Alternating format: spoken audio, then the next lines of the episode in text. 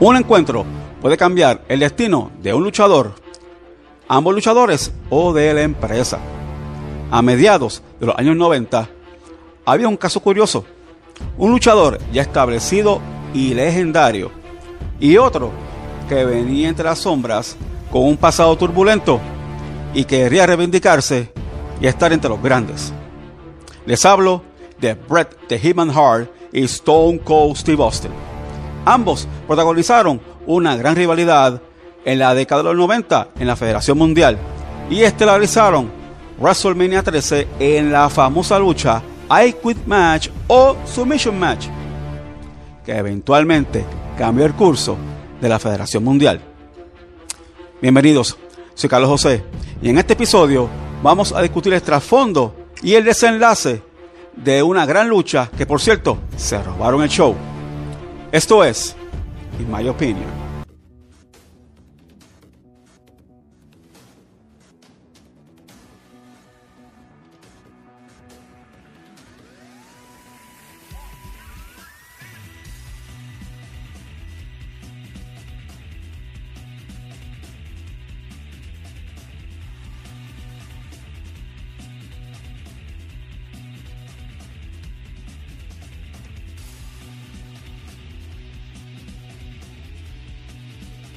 Brett de Hitman Hard comienza en esta industria para el año 79 de manos de su padre, Stu Hart, dueño de la Canadian Stampede Wrestling. Para el año 84, Mix McMahon compra la empresa de Stu y Brett pasa automáticamente a la empresa grande World Wrestling Federation. De ahí hace pareja con Jim DeAmbel y ambos conquistan los títulos mundiales de la federación como The Hart Foundation en dos ocasiones. Brett comienza una carrera en solitario, conquistando el título intercontinental en dos ocasiones, a su vez el título de la federación en cinco, y siendo ganador dos veces del torneo de King of the Ring y co-winner junto con Lex Luger del Royal Rumble del 1994. Brett no tan solo era un ídolo en Canadá, sino que comenzaba a ser un ídolo en Estados Unidos. Tenía una base grande alrededor del mundo de fanáticos, pero lleno de valores luchísticos y el estigma de ser el Canadian Hero. Para el año 96, Brett pierde el título en WrestleMania 12 contra Shawn Michaels. Recuerden, el sueño de Pat Patterson finalmente fue cumplido. Shawn ganaba el título y se inmortalizaba como uno de los grandes. Brett aprovechaba un tiempo libre, aproximadamente ocho meses, para estar fuera de la federación y hacer una carrera como actor. Pero luego de esos ocho meses, Brett regresa a la federación bajo un nuevo contrato. Pero tenía una batalla si se quedaba en la Federación Mundial o si se iba con una empresa rival, WCW. Y en un Monday Night Raw, Brett hizo una declaración de que se quedaba con la empresa. Pero cuando Brett regresó a la federación, por alguna razón había un cambio de actitud. La Federación Mundial ya no era la misma. Steve Austin comienza como muchos luchadores siendo fanático primero. De la mano de Chris Adams pasa a ser luchador profesional y se convierte en campeón de la televisión de la AWA. De ahí pasa a la WCW en esa mega transición de NWA a WCW. Allá hace pareja con un joven luchador del nombre Brian Pillman o Brian Bryan. Ambos se conocen como The Hollywood Blondes y conquistan los títulos mundiales en parejas. Austin decide romper la pareja, convirtiéndose en Stone Steve y conquista el título de Estados Unidos. Tiene un feudo con Ricky de Dragon Steamboat y ahí pasa a un tercer nivel, consagrándose como una estrella fuerte en la WCW. Pero recordemos que el presidente era Eric Bischoff y decide terminar con el contrato de Steve Austin. por una llamada telefónica. Una llamada que nadie se haría tener. Austin pasa fugazmente por la ECW. Allá hace un speech, una declaración que es una de las mejores en la historia, tirándole con todos los cañones a la WCW, Hulk Hogan, Dusty Rhodes y, ¿por qué no? Eric Bischoff. En ese momento, la Federación Mundial se percata de que hay un free agent y una futura superestrella en Steve Austin. Ted DiBiase hace alusión de que trae a Steve Austin, pero lo convierte en The Ringmaster y le da el título millonario a Steve, perdón, convirtiéndolo en el campeón millonario. Hay una transición. Steve tiene un feudo con el boricua mayor, Sabio Vega. Y ambos chocan en WrestleMania 12. Steve gana ese encuentro, pero el boricua mayor no se va a quedar con esa. Y más adelante, Sabio le hace un reto a Steve y DiBiase. Pero el reto era interesante. Si Sabio Vega perdía la lucha, se convertiría en el chofer de Steve DiBiase, lo que fue Virgil en un momento dado. Pero si Steve Austin perdía la lucha, bueno, The Ringmaster, era el final de la carrera de DiBiase en la Federación Mundial. Eso eventualmente fue lo que ocurrió. La Federación Mundial tuvo una encrucijada. Steve Austin no tenía manejador, no tenía el título millonario. ¿Qué iban a hacer con él? La World Wrestling Federation le dijo a Austin, sé tú mismo, porque no tenemos nada que hacer contigo. Fue lo mejor que pasó. Steve Austin rompió el esquema y decidió ser él mismo. El torneo del King of the Ring del 96 fue muy especial para Austin, ganando el torneo, pero al final derrotaba a Jake the Snake Roberts. Aquí tenemos que hacer un alto. Jake Roberts era una figura consagrada en este deporte. Pero cuando Jake Roberts llega a la Federación Mundial, llega siendo parte del lado oscuro y tenía a su mejor mascota, Damian, la serpiente. Jake estuvo fuera varios años de la federación.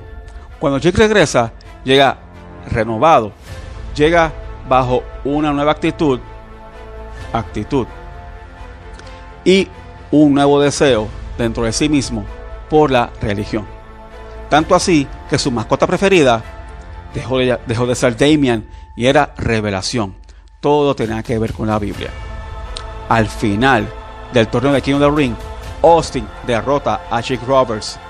Y en el discurso inaugural como rey del ring, Austin le decía tanto a la fanaticada, a la empresa y al propio Jake que se quedara con su Biblia y con todo lo que decía Juan 3.16. Porque en Austin 3.16 decía, I just whoop your... Sí, así mismo. De ahí comienza el Austin 316 que marcaría no tan solo a Steve para toda su vida, sino a toda una generación. Luego de la victoria de Stone Cold Steve Austin en King of the Ring, establecerse con Austin 316 fue un hot ticket, una gran atracción de la federación. Pero Austin aún no pasaba su prueba de fuego. Por ocho meses despotricaba contra el Hitman diciendo que cuando Brett regresara le iba a patear el trasero. Pasaron los ocho meses y Brett regresó a la Federación Mundial. Pero cuando el Hitman regresó a la Federación, vino con dos propósitos. El número uno, hizo un speech donde explicó los dos. Decía, tanto a la fanaticada, a Vince y a la propia WCW, que Brett se quedaría en la Federación Mundial por honor y respeto, evadiendo el dinero que Thor Turner y Eric Bischoff le pudieron haber ofrecido en aquel entonces. Además, estableció y aceptó el reto que le hiciera, según Brett, el mejor luchador en ese entonces en la WWF. ¿Quién más? Stone Cold Steve Austin. lucha celebrada en Survivor Series del 1996 en la arena más famosa del mundo, Madison Square Garden. Ahí se dieron con todo y fue tremenda lucha. Al final, Bret salió airoso, pero controversialmente, ya que Austin le aplicaba la dormilona a Bret o The Million Dollar Dream o cualquier otra forma de llamar a dormilona. Si le preguntamos a Sabio Vega, te diría que es la cobra dinamita. Bret hizo una acrobacia en las cuerdas y puso a Austin de espaldas al ring contándole 1, 2 y 3. Curioso, ese mismo, esa misma movida fue aplicada por Bret en WrestleMania 8 contra Roddy Piper, quitándole el título intercontinental y Bret coronándose así por segunda vez campeón intercontinental de la federación. Austin no se quedaría con esa. Pero eventualmente en Royal Rumble del 97 pasaba otra cosa controversial. Los últimos cuatro, entre ellos, era Austin y Brett. Brett eliminaba a Austin del Royal Rumble. Recordemos que esa movida debe ser ejecutada lanzando al luchador por encima de la tercera cuerda los árbitros no se percataron de que Brett había eliminado a, Austin. Austin regresa al ring eliminándolos a todos. Y claramente era el ganador del Royal Rumble del 1997. Brett, molesto, ya que naturalmente había sacado a Austin del ring. Al otro día en Raw, Brett se quejaba con la gerencia, se quedaba con la presidencia, se quejaba con Vince. Y entendía de que había algo raro. Cosas técnicas. Más adelante, la gerencia, el presidente Gordon Monsoon y Vince McMahon determinan que por primera vez desde el año 93, el ganador del Royal Rumble del 1997 Stone Cold Steve Austin no iría por el boleto al título grande en WrestleMania, sino que iría contra Bret the Hitman Hart en una lucha de sumisión o de rendición. Interesante, ya que el propio Austin se enteró de esa lucha en su casa, ya que estaba una semana fuera porque tenía una, rodilla lastimada. Con ya la ventaja para Bret sabiendo desde antes, se preparó como nunca. Y llegó el momento de la verdad. La semana antes del WrestleMania 13 fue Monday Night Raw. Pero fue un Raw raro y extraño. Vamos a los hechos. Bret iría contra Psycho Sid en el evento estelar de Monday Night Raw, pero rodeado de una jaula por el título de la federación. Así que si Bret ganaba esa lucha, iría directamente a WrestleMania como campeón. Y el retador para aquel entonces era The Undertaker. Era tremendo, ¿no? Pero, ¿qué pasaba con Austin? Estaba cuadrado la lucha de sumisión. Repito, cosas técnicas. La lucha se celebraba. En el momento clave de la verdad, Brett estaba a punto de salir por la puerta de la jaula. Recordemos, ese tipo de lucha la ganas saliendo por la puerta o trepando la jaula y tocando el piso con ambos pies antes de que el otro luchador salga por la puerta.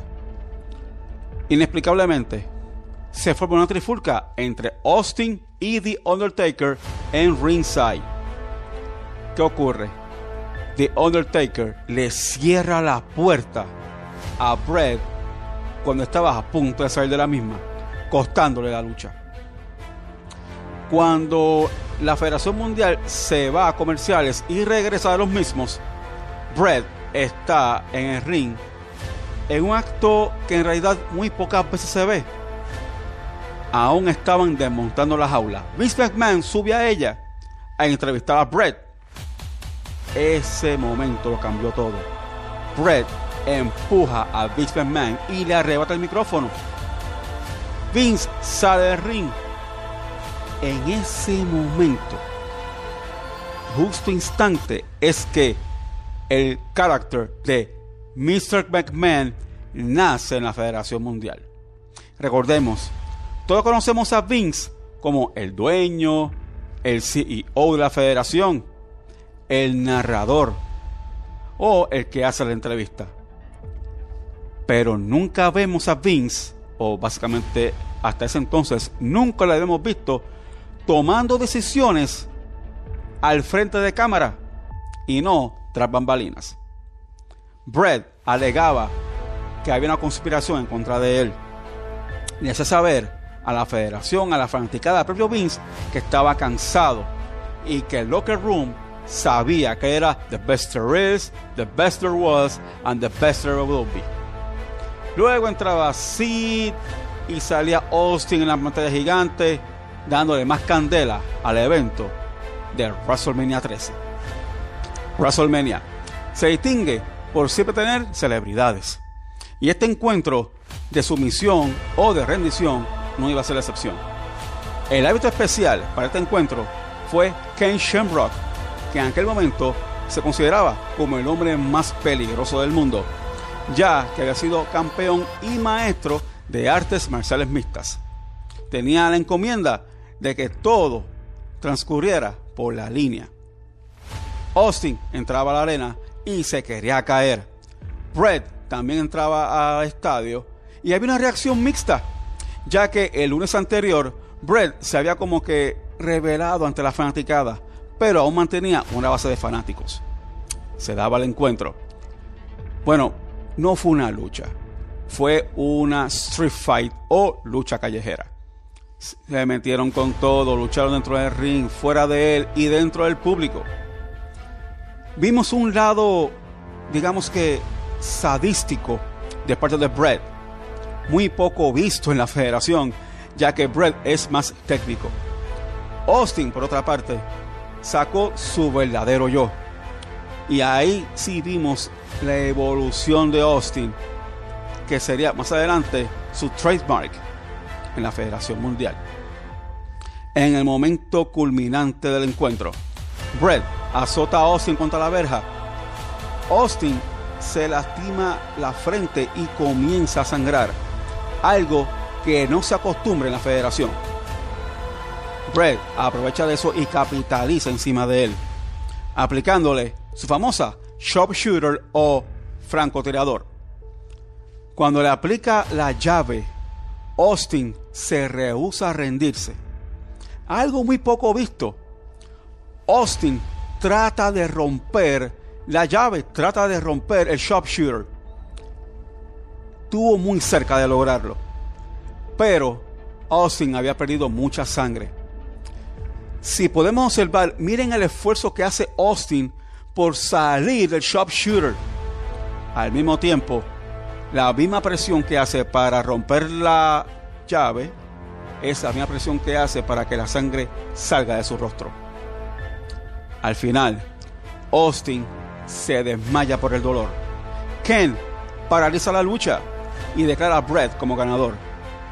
Sí, Austin no emitió las palabras me rindo o I quit, pero Ken, como árbitro especial en este tipo de lucha o encuentro, determinó que Austin ya no podía seguir luchando y determina a Brett como el ganador. Y aquí está el punto clave. Brett gana el encuentro pero antes de irse del ring, sigue lastimando a Austin en la pierna. Ken lo detiene y lo tumba al piso, a la lona, al suelo, levantando el ánimo de la fanaticada, que entendían que iba a haber una confrontación entre Brett y Ken. Brett desiste de enfrentar a Ken y se retira. Ahí la fanaticada tilda Brett de cobarde. En realidad eso es lo que estaban buscando. Y ahí se provoca el cambio de bando o el switch en la fanaticada y en la federación. Brett automáticamente se convierte en un luchador odiado por la fanaticada. por su acción en WrestleMania y su acción en Monday Night Raw pasado, ya Bret tenía a la fanaticada americana en contra. Austin, por otra parte, al no rendirse, cambiar la actitud parcialmente de la federación, tenía ya el favor de la fanaticada. A eso sumándole el Austin 316, ya había todo dado resultado. Austin era un favorito de la fanaticada. Bret, digamos que ya no tanto. El desenlace de la lucha entre Bret y Austin fue mucho más allá de WrestleMania 13. Vamos por partes y les explico. Primero, Bret the Hitman Hart. Bret estaba ya en un sitial odiado por los fanáticos. Bret no tuvo más remedio que hacerle el mismo frente. Claro, de una forma diversa y poco común en la federación. Para los años 80, The Iron Sheik y Nikolai Volkov defendían su ética y su criterio y patriotismo. A cada uno defender a Rusia y a Irán contra los fanáticos americanos. Casi 20 años después, pasaba de igual forma con Bret the Hitman Hart. Bret no odiaba a Estados Unidos. Bret era muy, muy pro canadian o pro canadiense. Recluta a su hermano Owen Hart, a The British Bulldog, Jim Denver Hart y un gran amigo de la familia, Brian Pillman, ex compañero de Austin en la antigua WCW. Y se forma The Hart Foundation. Ahí formaría un grupo y más adelante la federación también adaptaría la misma forma en formar grupos. Ellos llevaban una guerra contra todo luchador americano. Pero algo interesante pasaba en la federación. Bret no era querido en Estados Unidos, pero sí fuera de territorio estadounidense. Canadá, UK, Australia, África, Cono Sur, México. Fue wow, en realidad fue algo mucho más allá de la lucha libre. Fue algo casi político. Brett básicamente cantaba las verdades sobre Estados Unidos y sus diferencias ante Canadá. Sistema de salud, sistema político, valores familiares. En síntesis, Brett no decía nada que no fuera cierto. Bueno, ese es tema de discusión para otro capítulo. Ken Shamrock, un ícono del mundo del MMA o artes marciales mixtas. Debutaba en la Federación Mundial en WrestleMania 13 como árbitro entre Bret y Stone Cold Steve Austin. Pero desarrollaría una carrera como luchador en la propia federación. Una carrera muy fructífera, donde ganó varios títulos. El más importante de ellos fue campeón intercontinental de la empresa. Actualmente, Ken está, digamos que parcialmente retirado, pero tuvo el honor de estar en el Salón de la Fama o Hall of Fame de Impact Wrestling, lo que conocemos como TNA. ¿Conoce la expresión perdiendo a veces se gana? Steve Austin es el mejor ejemplo de ello. El perder ante Bret Hart en WrestleMania 13 lo catapultó como una futura estrella de la federación. Realmente esa noche Austin ganó. Stone Cold tuvo un tremendo año y llegó a estelarizar WrestleMania 14 contra Shawn Michaels en la lucha titular. Pero para llegar a ese evento, Austin tuvo un año de altos y bajos y fue muy difícil para Austin. Número uno, fue el anti-hero por excelencia contra Bret Hart y todo aquel que se le paraba de frente. Pero uno de ellos fue The King of the Hearts o The Rocket, Owen Hart. SummerSlam del 97. Owen defendió el título intercontinental ante Steve Austin. Era una lucha de estipulaciones, donde si Austin perdía o Owen perdía, entre ellos se tenían que, digamos que, besar el trasero. Eso nunca pasó. Lo que sí ocurrió fue algo triste, lamentable y en realidad fue un accidente o error de cálculo. Owen intentaba hacerle una power driver o rompecuellos a Steve Austin. El cuello de Steve estaba sobrepuesto en la maniobra que quería hacer el fenecido Owen Hart.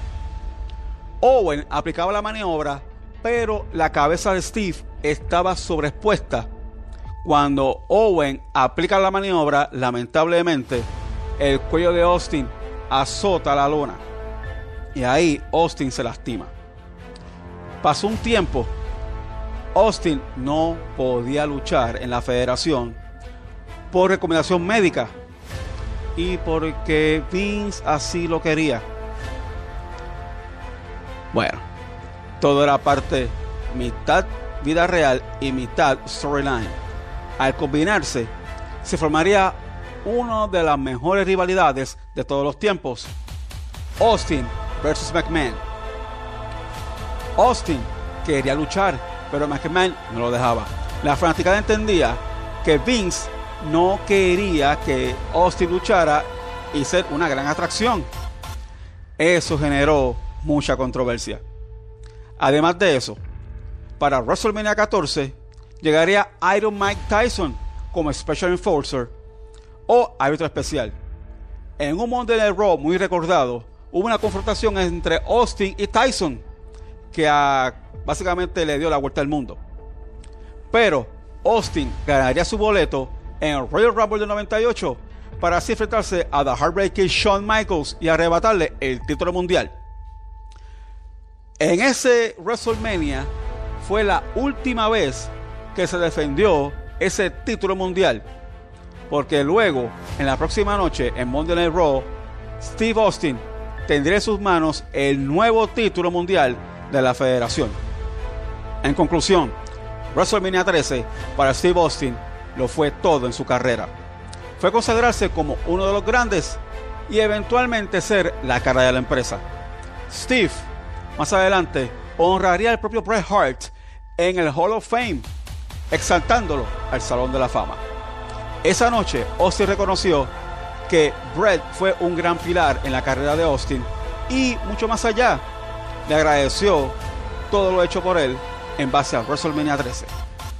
Pero algo que mucha gente no sabe es que para el año 95, año en que Austin llega a la federación, fue el propio Bret que le hizo hincapié a Vince de traer a Austin a la federación buscando talentos nuevos. El resto es historia. Pero Steve fue mucho más allá. Steve Austin hoy día es el equivalente a Hulk Hogan en los años 80. Lo que se conocía como Hulkamania luego se convertiría en Austin 316. Claro, hay una batalla de quién es más famoso o quién tuvo más influencia en los fanáticos.